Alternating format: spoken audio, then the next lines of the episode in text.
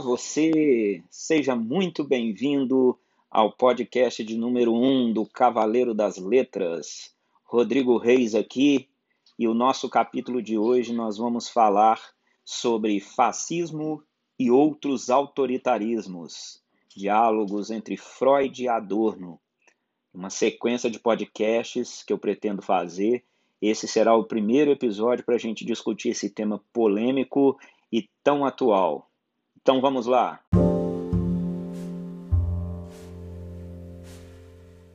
Esse podcast que a gente vai fazer para o canal Cavaleiro das Letras, né? É, só lembrando aqui, para quem não conhece, o Cavaleiro das Letras é um canal inicialmente do Instagram. Hoje eu já estou no Facebook como página. Tem um canal começando no YouTube, né, onde eu subo também um pouco do meu conteúdo. É, e agora estreando aqui no mundo dos podcasts, no mundo fantástico das vozes que produzem conhecimento. É, só para me apresentar, o nosso canal Cavaleiro das Letras traz discussões sobre psicanálise, literatura, é, clínica, mercado de trabalho, sofrimento psíquico é, e algumas ideias sobre a contemporaneidade, né, sobre o mercado de trabalho, por que as pessoas sofrem, por que as pessoas não conseguem ser felizes, sobre política e todos os assuntos atuais do momento. É, essa minha primeira sequência de podcasts, né, que eu vou subindo aos poucos, será uma discussão sobre fascismo. Né? Trarei algumas ideias sobre o fascismo desde os tempos de Mussolini na Itália, de Hitler na Alemanha, é, virei caminhando aí no decorrer das décadas até chegar nos dias atuais. Trarei algumas ideias do Freud a respeito da psicologia das massas e análise do eu, que é um dos textos mais fundamentais do Freud cultural, né, do Freud Cultura, e também trarei ideias sobre o livro do Adorno, que fala sobre o fascismo. É... Então vamos lá. Um grande abraço a todos, espero que vocês gostem, e depois do intervalo a gente começa nossas discussões.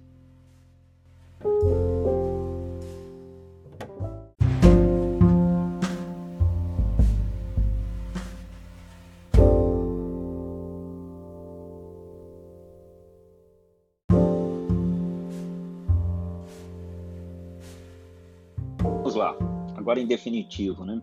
Como eu disse, a gente vai bater um papo sobre fascismo, né? O fascismo, é, historicamente, ele surge é, na época de Mussolini, na Itália, né? Como não, não foi criado pelo Mussolini, né? Mas quem de fato encorpa o fascismo é, foi o Benito Mussolini, né? ditador italiano. Mas ele surgiu na Itália como uma expressão é, de que a Grande Guerra era uma revolução que tinha trazido alterações na natureza da guerra. Né? É, a, a, Primeira Guerra Mundial ela traz algumas mudanças na sociedade europeia, no Estado europeu, na tecnologia, né? então de um mundo ainda muito incipiente, de um mundo muito atrasado tecnologicamente, eles se depararam com um mundo já começando a dialogar com as armas. Ainda não seria a tecnologia da Segunda Guerra Mundial que eles, que eles atuariam, né? mas ainda assim uma tecnologia muito acima do que tinha se visto nas principais potências imperialistas até aquele momento. Né? Então, na visão das pessoas que estavam lá naquela época, né, a guerra diluiu a distinção entre civis e militares e combatentes. Né? E, e a sociedade europeia ficou militarizada como um todo. E aí eles criam esse movimento né, autocrático que era para fazer algumas definições do que era o, o, sujeito na sua relação com a guerra, com o ódio, com o rancor. Né? O fascismo como um todo, ele, ele vai ser ultranacionalista, né? É, as ideias do, do, do, fascismo ele, ele vai dialogar com o ultranacionalismo, então eles são muito nacionalistas a favor da pátria, né? é, é, autoritário, né? alguns fascistas vão se considerar inclusive democráticos, mas democráticos assim, qualquer um pode dar a opinião, mas quem dá a última palavra é o grande líder da, da, da nação, né? Eles são antiliberais, né? Então eles são contra é, a economia livre, né? Eles são sempre ditatoriais, repressores, né? Tem questões muito fortes com a diferença, com a alteridade, né?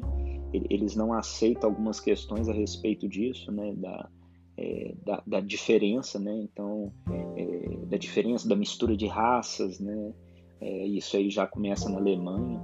Então, é, eles têm um nacionalismo extremo, desprezo pela democracia eleitoral, são totalmente contra as urnas, né, contra as votações, e são a favor da liberdade política é, somente dos seus. Né?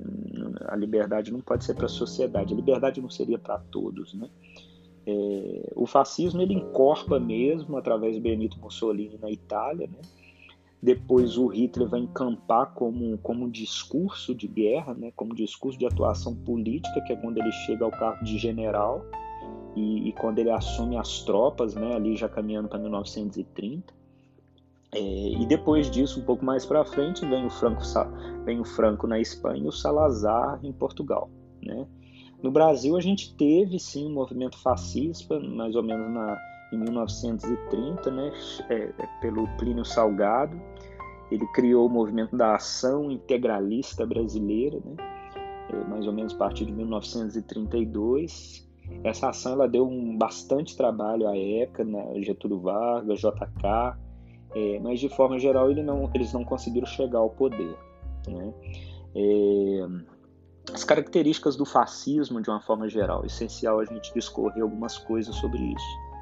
Né? O fascismo ele cultua muito a violência, né? pela, pela dificuldade que ele tem de lidar com a diferença é, do outro, né? com, com, com que o outro ameaça a nossa Constituição, é, eles são muito a favor da violência, do massacre do outro. Então, o outro não tem o direito de dar a sua opinião. Então eles acreditam que as mazelas do mundo né, se resolvem com armas e sobre a força bruta. Não há outra forma de se resolver problemas do grupo, problemas da massa, somente pela força bruta. Então eles praticam uma espécie, assim, como eu posso dizer, de vampirização de tudo aquilo que é diferente. Né? São contra a alteridade mesmo. Freud, inclusive, vai falar no Psicologia das Massas e Análise do Eu, que é um texto é, dele logo depois da Primeira Guerra Mundial, né? Ele, ele vai falar é, que não são povos que criam governos, né? são governos que criam povos. Né? Então, o que o fascismo vai tentar, o que os ditadores fascistas vão tentar, é criar uma sociedade no, na sua, no seu modelo de ideologia, no seu modelo de ideias. Né? Então, eles, por isso eles defendem muito a pátria, né? É, fazer com outro estado, né? ou seja, com outros países, tudo aquilo que o país fizer com ele, sempre pior. Né? O Hitler tem frases do tipo é, duas bombas para cada bomba que o inimigo me mandar. Né? É, eles também são sempre a favor de escancarar o que eles chamam de peso morto. Aí é eles que chamam, né? que são os índios, a, a comunidade trans, os LGBT, os homossexuais né, e são a favor dos estados suicidários né, e, e, da necropolítica. E isso é uma atualização, né? Tudo que a gente está vendo no, no Brasil é muito atualizado, né? Ou seja, isso existiu na época da Segunda, da Primeira Guerra Mundial e a gente está vendo essa atualização no Brasil de hoje. É, eles são solidários, muito solidários à violência, né, contra as estruturas sociais, contra a mudança de estrutura social. É, e aqui dá para a gente brincar sobre o mito do o mito do ciclista, né? O mito do ciclista é uma expressão bem bacana, né? O ciclista quando ele está andando de bicicleta, ele abaixa para o que vai passar por cima e ele chuta o que vai passar embaixo, né? Então pensa num ciclista andando de bicicleta, se vem alguma coisa alta, ele abaixa a cabeça. E se tem alguma coisa que vai incomodar ele no pedal, na roda, ele chuta, né, para que essa coisa não, não machuque, não fira. E aí o, os fascistas pegam essa ideologia, que é chamada ideologia do, do, ciclista, né, e eles fazem exatamente isso, né, abaixar a cabeça para os líderes, né, e, e chutar os inimigos, chutar quem está embaixo, né, chutar a classe baixa. Então, assim, é um, é uma, uma expressão muito pesada, né? É uma metáfora que, que vai trazer realidades muito profundas né, na vida real, né, na história. É, outra questão, os, fasc, os, fascistas vão ser sempre contra as instituições existentes, né, contra o status quo, seja ele qual for. Então, o fascismo ele se atualiza muito rápido. Hoje ele é contra a mídia, amanhã é contra o judiciário, é, depois amanhã ele é contra os judeus, depois contra o comunista, depois contra o PT, depois contra as esquerdas. É, então, o inimigo do fascismo se atualiza muito rápido. Né? O, o, inimigo do fascismo muda porque ele precisa o tempo inteiro de fazer circular os seus afetos, fazer circular os seus, seus discursos de ódio, de raiva, né?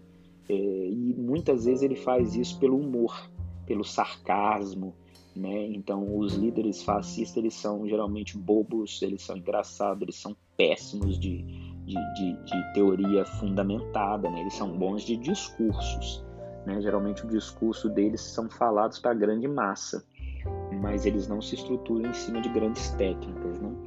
É, então antes da gente prosseguir, eu acho que para fazer essa introdução é, já ficou bacana e vamos para o nosso intervalo aí, né?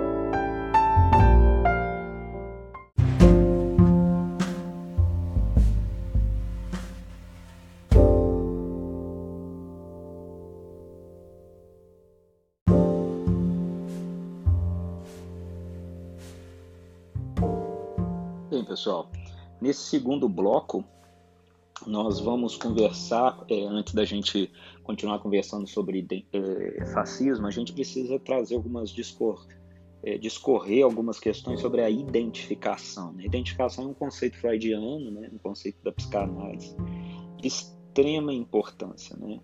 É, Freud vai falar que a identificação é a, é a mais antiga forma de laço afetivo com o outro. Né? É através da identificação que a gente se, se denota como sujeito. Eu não existo sem a relação com o outro. Né? O bebê, quando ele está no ber, no, na barriga da mamãe, né? ele, ele é desejado pelo casal, a maioria das vezes. Né? Ele, ele sofre toda uma carga discursiva que vai o, o, o, o definir como sujeito de algo. Né? E, e, o Freud vai falar que a primeira identificação canibalística que o bebê tem é na amamentação, que é o primeiro, é o primeiro e único ato de instinto que a gente tem. Após isso, né, após a primeira amamentação, é, o Freud vai dizer que a gente é, tudo, todo o resto vai ser sempre pulsão, né? Que aí é, um, é uma ideia para a gente trabalhar depois, não tem como avançar aqui no podcast, né, nesse capítulo, né? É, mas é através desses itens, aí é Freud, né, o Lacan já vai para outro caminho, a gente vai passar a vida inteira tentando recuperar esse objeto perdido, que é o, o, o, seio perfeito, né? aquela primeira mamada fantástica que a gente teve, que tirou a gente daquela angústia avassaladora do nascimento. Né? Então, a, a primeira identificação que a gente tem é sempre narcísica, é eu comigo mesmo, e é o outro que vai me tirar desse mundo. Né? Então, em Psicologia das Massas e Análise do Eu, né, o, o texto que eu, que eu, que eu trouxe para a gente discorrer pro Freud, com Freud, né, é, Freud vai dizer que o sujeito se identifica sempre com o líder fascista através de traços em comum que ocasionam uma regressão massiva. Né? É, em que sentido? É, por exemplo, um, um líder fascista ele, ele vai discursar para as pessoas que se identificam com ele que, que, que onde a fala dele é, é ouvida por alguém. Né? Por exemplo, uma fala do Hitler, quando o Hitler fala que as raças não podem se misturar, para mim não ressoa nem um pouco, porque eu não tenho identificações a respeito desse tema. É, para mim é comum as pessoas de raças diferentes terem relações, se construírem relações porque é, é, é para mim é assim que se faz a humanidade, através de misturas, né? Mas nem todo mundo pensa assim. Então, é, é, é, essa regressão massiva né, de traços em comum entre o líder fascista e o, e o membro fascista se transforma num amor em, entre irmãos. Então, o líder vira meio que um pai de todos, né? ele é aquele sujeito para amar e odiar, inicialmente amar, depois ele é odiado, né? É, e é o que sustenta a existência de um grupo. Né? O Freud vai, vai dizer que é através desse movimento que surge o grupo, o líder e o grupo. Né? Freud vai dizer que toda a formação do sintoma né, terá uma identificação, né? ou seja, todas as nossas angústias, toda a nossa circulação de afetos, todas as nossas ideias, o nosso sofrimento psíquico vão ocorrer através da identificação.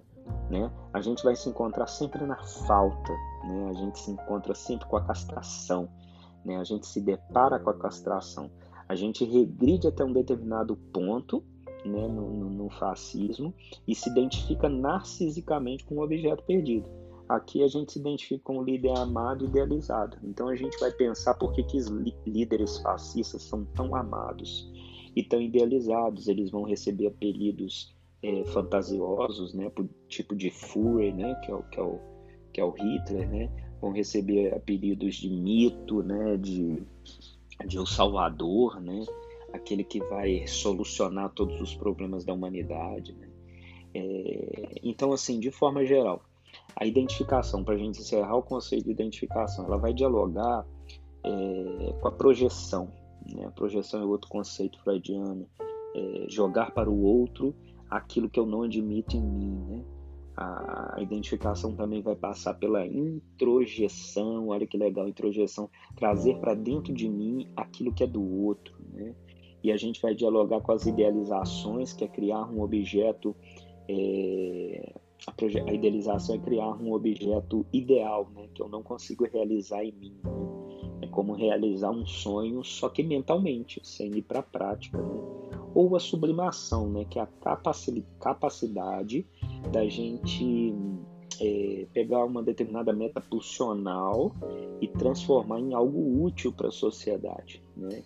Então, assim, o conceito de identificação é extremamente fundamental para a gente entender uma série de questões é, em cima do fascismo, né? porque é através da identificação que torna-se possível é, a relação entre o líder fascista e os membros de um grupo fascista.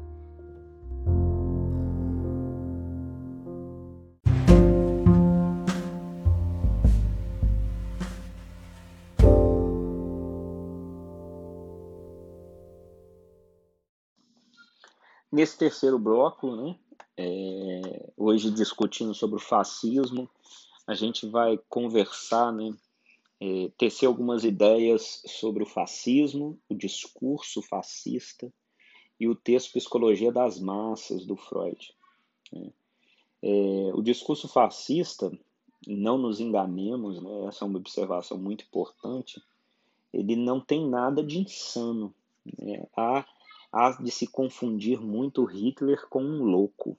Isso não era, isso não é verdade, né? Mussolini como um grande deslocado, isso não é verdade, né? Esses líderes sabiam muito bem o que estavam fazendo, né? Tudo era muito bem pensado, muito bem articulado, muito bem estruturado. As ideias, né, entre os generais, por exemplo, da Alemanha, né?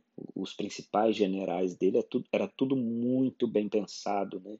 Para produzir discurso, para produzir ideias a favor da pátria, né? Para produzir ódio contra inimigos muito bem calculados, né? É, e o principal, o discurso fascista, ele sempre é muito simples, ele não tem muitas complexidades e por isso mesmo ele atinge a grande massa ele, ele tem dispositivos é, muito limitados, né? ele não, não exige grandes amplitudes para o seu entendimento, né? são pouco elaborados, contudo, e por isso mesmo, eles são eficazes, ele tem muita eficácia, eficácia porque ele atinge uma massa muito grande, porque é de fácil entendimento, porque ele apresenta soluções muito fáceis para problemas complexos. Né? Em Psicologia das Massas e Análise do Eu, de 1921, Freud praticamente previu o surgimento e a natureza dos movimentos de massa fascista. Né? A gente, naquele momento, estava acabando de sair da Primeira Guerra Mundial, né? Freud morando em Viena, e ele já começa a perceber que algo diferente e complexo estava começando a surgir na Europa. Né? E o texto Psicologia das Massas ele vai analisar o movimento de massas como um todo. Ele analisa a massa no exército, ele analisa a massa na igreja, ele vai analisar a massa como um movimento de grupo. O que, que há na massa que faz a massa se integrar? Né? Por que, que uma massa se desintegra? O que, que faz uma, um movimento de massa se desintegrar e se unir. Né? É, aí o Adorno vai discorrer algumas ideias, é, ele traz a ideia de que todo indivíduo está no grupo, assim como todo grupo está no indivíduo. Né? Por isso que a clínica psicanalítica, eu sempre falo muito isso, né? a clínica psicanalítica é a clínica do social. Quando eu atendo uma pessoa no meu consultório, eu não estou atendendo somente essa pessoa, eu atendo todo o grupo social e toda a cultura que ela está inserida. Né? A gente é influenciado e influenciamos o tempo inteiro a cultura que estamos inseridos. Tá? Isso é um caminho sem volta e indiscutível. Né? A ciência já chegou a essa conclusão. Nós estamos inseridos numa cultura, é, numa, numa, num, num, num real, onde nós somos o tempo inteiro influenciados, mas também influenciamos. Né? A maior parte das nossas ações cotidianas são resultados assim de motivos ocultos que fogem à nossa observação e entendimento. Tá? É, é como se o, no grupo acontece, o, o grupo tem a capacidade de acontecer uma amenização de nossas particularidades. Então, o sujeito, quando ele entra no grupo, ele se desinveste de suas energias libidinais e ele abre mão de várias coisas individuais suas em prol do grupo. Por, por isso que o grupo, quando bem estruturado, ele se torna uma massa muito poderosa e muito perigosa. Né? É, o, o Le Bon, né, que é um cientista da sociologia, ele vai dizer né, o heterogêneo submerge no, no homogêneo, ou seja, tudo aquilo que a gente tem de individual, ele se esconde, ele é retraído, ele é travado no grupo é, em prol do que há de homogêneo no grupo. Né? Então, quando um grupo está se formando, vocês podem observar que há muito um discurso de somos iguais aqui. Né? Geralmente eles são chamados de irmãos, de companheiros, é, de grupo de queridos, de irmãs. Né? Por quê? Porque há uma exigência, há uma necessidade de se dizer que não há, não há diferença né? E o Freud vai dizer que isso é da ordem do impossível. Né? Toda relação humana ela tem que ser baseada na diferença e não na negativa da diferença. Por quê? Porque nós somos seres diferentes, nós somos seres da singularidade. Né? E isso aí traz algumas ideias muito interessantes. Toda característica nova né, que vai aparecer no grupo é manifestação assim inconsciente é, que só espera uma brecha para emergir. Então, todo grupo só dura coeso por um tempo. Né? Todo grupo só dura coeso por um tempo. E, por exemplo, os militares sabem muito bem disso, porque você tem, por exemplo, um quartel. Né? O quartel, muito dos soldados, dos cabos, né, dos profissionais de baixa patente que estão lá, eles não mudam de quartel, mas os cargos mais alto, alto eles mudam né, os generais, né, os outros cargos mais altos, eles vão mudando de quartel. Né? Por quê? Para você não deixar que o grupo se desintegre, porque quando você traz um novo general, esse general traz novas ideias e essas novas ideias vão circular como afetos no grupo para gerar coesão novamente do grupo, porque senão o grupo se, se é, retroalimentaria negativamente o tempo inteiro. Né? É, então, assim, um grupo ele vai ser sempre impulsivo, mutável, é, extremamente irritável. É como se ele fosse um, um rastil de pólvora, né? esperando só aquela faísca ali para desandar tudo. Né? É, isso, por exemplo, ficou muito claro nas manifestações de 2013, né, que gerou uma coesão de quase quatro anos de grupo. E quando desfez, desfez de uma vezada só. Né? Do nada o movimento acabou e não foi mais necessário. Hoje em dia não se fala mais nele, a não ser tecnicamente, né? É, então, assim, o grupo ele não tem a capacidade de premeditar, ele sonha, né? o grupo sonha, ele vai desejar apaixonadamente, aquela coisa muito de pele, muito visceral, né? mas ele não consegue perseverar por muito tempo. Né? Ele, ele, ele não dá conta de ficar esperando desejo e realização, ele precisa pegar e fazer para o que ele veio. Né? É, é, é, é, a ideia de que o, o, indivíduo no grupo ele perde a capacidade que ele não pode. Né? Todas as nossas dificuldades que a gente tem com o real, na singularidade, no grupo, isso é extinto ou amenizado. Né? No grupo a gente ganha a capacidade de vamos lá porque nós vamos fazer. Vamos lá porque nós vamos vencer, porque a gente pode, porque junto a gente é mais, né? Junto a gente é mais forte. É, uma das grandes assim sacada que o Freud traz no Psicologia das Massas e Análise do Eu, né? O Freud é, vai discorrer é, que o ser humano, ao contrário do que a psicologia e a filosofia vão acreditar, não é um sujeito naturalmente gregário, né? ou seja, nós não temos é, a capacidade, o desejo natural da vida em sociedade. Tá? A vida em sociedade é uma construção. Né?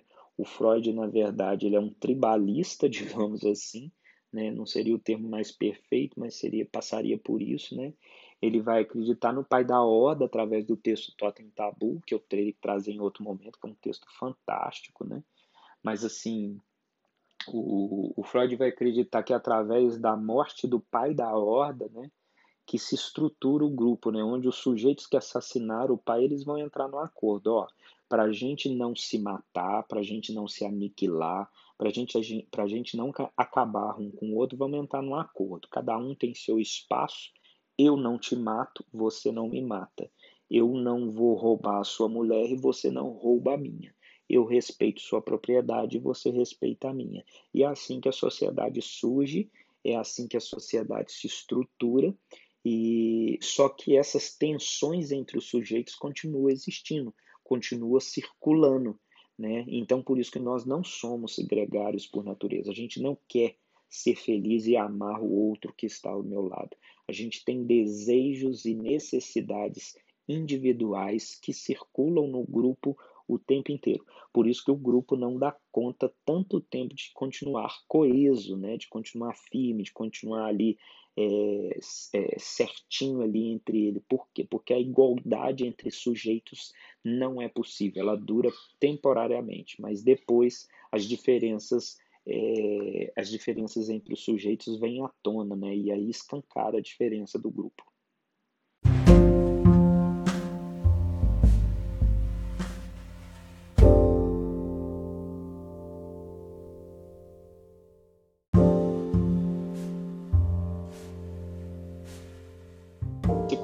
Bloco, né, a gente vai conversar, trazer algumas ideias sobre a, a forma da manipulação fascista. Né? O Adorno trabalha isso no livro dele, que eu vou dar no final do episódio, né? da biografia, de uma maneira, de uma, uma maneira assim, muito bacana. Né? Então, assim, o sistema de manipulação fascista ele precisa angariar o apoio de milhões de pessoas. Né? Então, o fascismo ele sempre vai falar para grandes massas. Né? O fascismo ele não funciona de maneira individualizada. Né? Ele precisa de mexer com pulsões muito primárias, né? É, para ele ir na essência do que a gente tem de pior. Né? É, então, assim, o objetivo de trabalhar com milhões de pessoas, né? É, são altamente incompatíveis né, com o próprio interesse racional do sujeito. Por isso, o discurso fascista vai sempre apelar pelo emocional, para o afeto, porque a única forma dele circular na sociedade é no visceral, naquilo que é de pele, né? Na, na, nas nossas opiniões mais loucas, né? Que quando a gente está sentado com calma, a gente não tem coragem de dizer, a gente só pensa no nosso inconsciente. Né? Então é necessário criar esse vínculo muitas vezes artificial, né? É, que é a identificação, né? Que é a identificação primária, né? Que é, é ela que vai dar liga para o sujeito na massa, né? É ela que vai possibilitar desse indivíduo se desinvestir, desinvestir de si mesmo em prol do grupo, né? Abrir mão disso, né? É... O fascismo, assim, ele, ele, pensando aqui, o fascismo, ele não é só uma recorrência daquilo que é mais arcaico, né? O Adorno vai dizer, né? Ele, ele é uma reprodução é, da própria civilização e pela própria civilização ele, o fascismo é um serviço de metalinguagem. Né? Ele existe porque tem pessoas que pensam como, mas somente o líder tem coragem de falar e fazer.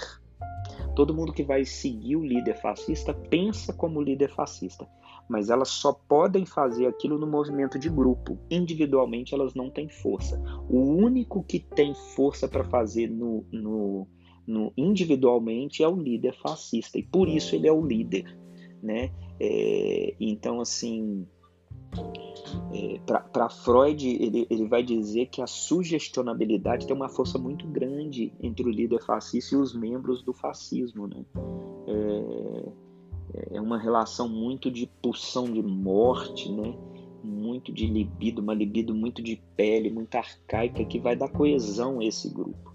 Né? Então, parte da tarefa de um líder agitador fascista né, consiste em fazer a multidão acreditar que ela é organizada como o exército e a igreja. Então, todo líder fascista vão ter discurso muito associado à religião, muito às ideias né, de nós somos um grupo da resistência para puxar para o exército, né? Então vai estar tá muita coisa ligada ao armamento, né, ao ódio, né? É, o líder ele ainda ele ainda tem que se portar como um pai primitivo, temido, né? O líder fascista ele vai ser amado e ele vai odiar todos. O líder fascista não pode amar. Se ele amar, ele rompe o grupo. Né? O grupo eh, fascista é coeso porque o líder é amado, mas odeia. Né? Isso é muito fantástico, isso é muito fantástico, porque se a gente olhar na história da humanidade, foi exatamente o que aconteceu com os grandes líderes, né? Eh, Mussolini, é, Pinochet no Chile, né? Tinha aquele secto ali que apaixonado nele, né? Que se, seguia, né? É, e a população recebendo pancada, né? Matando pessoas, trucidando pessoas, né?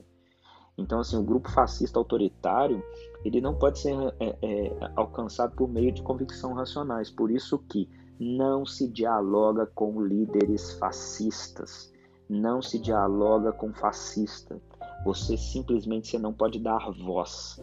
Você não dialoga, não tem essa de discutir com líder fascista. Não se leva fascista para televisão para debater ideias. Por quê? Porque o conteúdo é, intelectual do fascista é arcaico, é emocional, não há razão no que ele fala. É, é por isso que o discurso fascista ele não cai sobre a máxima, é, o máximo discurso técnico de conhecimento, de saber de qualquer ciência. Né? É, somente a imagem dele, né, do líder, é apta a reanimar a ideia do pai primitivo, que é aquele pai poderoso, né, ameaçador, onipotente. Né? É, e o líder fascista, sim, ele entende muito sobre identificação, sobre discursos, sobre é, dominação de ideias, né? então ele vai infantilizar muito a audiência dele, ele vai mexer com pulsões primárias, né? O comunista que vai vai arrancar a cabeça das criancinhas, né? As mamadeiras de piroca, né? com coisas muito fundamentais no inconsciente de todo mundo e por isso que o fascismo cola muito na massa fascista através da identificação. Né? Por isso que o discurso da ciência não não se debate com essas pessoas porque não serve de nada, porque elas estão em outro campo. Elas não estão no campo da razão, elas estão elas estão no campo daquilo que a gente tem de mais arcaico, né? de mais, mais básico nas nossas pulsões. Né?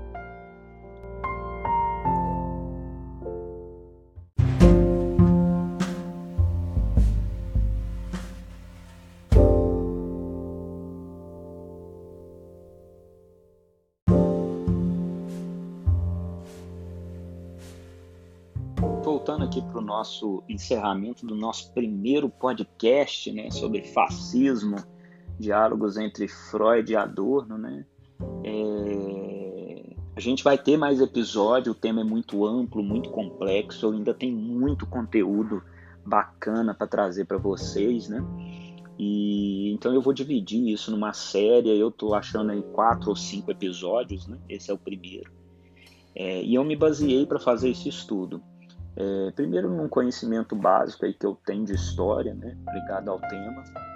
É, eu assisti o filme Ele Está de Volta, vale muito a pena assistir esse filme. Eu vou falar mais sobre esse filme em outro momento, mas é um filme fundamental que traz algumas ideias da possibilidade de, do Hitler vivo na, na Berlim de hoje, então traz discussões muito bacanas. É, eu tenho uma live salva, tá? Eu tenho uma live salva no meu Instagram sobre o, sobre o filme Ele Está de Volta, procuro lá, Cavaleiro das Letras, tá? O, o, texto que eu comecei algumas discussões foi Psicologia das Massas e Análise do Eu, do Freud, que é um texto fundamental que ele vai analisar os movimentos de massa. Muito bacana esse texto. É um texto de 1921, com Freud ali em Viena, né? próximo à Alemanha e Itália, saindo da Primeira Guerra Mundial né? e, e já percebendo o crescimento do Hitler, do Mussolini, né? subindo ao poder. O Freud, na verdade, ele prevê a, o surgimento do fascismo. Né? E outro livro assim muito fundamental, né, da editora Unesp, que é o livro Ensaios sobre a Psicologia Social e Psicanálise do Theodor Adorno, né? É uma edição recente, acha fácil nas principais livrarias do Brasil, né? E, e existe dois textos lá, é, muito foda, dois textos muito foda do Adorno falando sobre é, antissemitismo e fascismo. Né? Então, um texto antissemitismo e propaganda fascista e teoria freudiana e o padrão da propaganda fascista. É um livro foda. Se você se interessa pelo tema, procure saber sobre que esse livro é fantástico. Fazer um diálogo do texto do Freud com a temática fascismo e com esse livro do Adorno é assim fundamental para o entendimento do tema. Tá? É, então, assim, esse é o nosso primeiro podcast. Espero que vocês possam ter gostado. É, peço aí que vocês compartilhem esse podcast em todas as plataformas que vocês participam, divulga, curte o nosso trabalho, comente, divulgue nas suas redes sociais, me sigam lá nos meus canais, né, no, no Cavaleiro das Letras no Instagram, na minha página no Facebook, no meu canal do YouTube. É, espero que vocês possam curtir muito, né? É, eu estou trazendo muito conteúdo de qualidade, aí me preparo muito, só falo daquilo que eu estudo, daquilo que eu pesquiso, daquilo que eu aprofundo nos meus estudos, né? E é um canal assim muito proeminente para se pensar psicanálise na atualidade, na cultura, né? Então compartilhe esse material aí com quem você achar que eu posso contribuir aí com conhecimento, com saber. E um grande abraço a todos e até o próximo podcast do Cavaleiro das Letras. Tchau, tchau.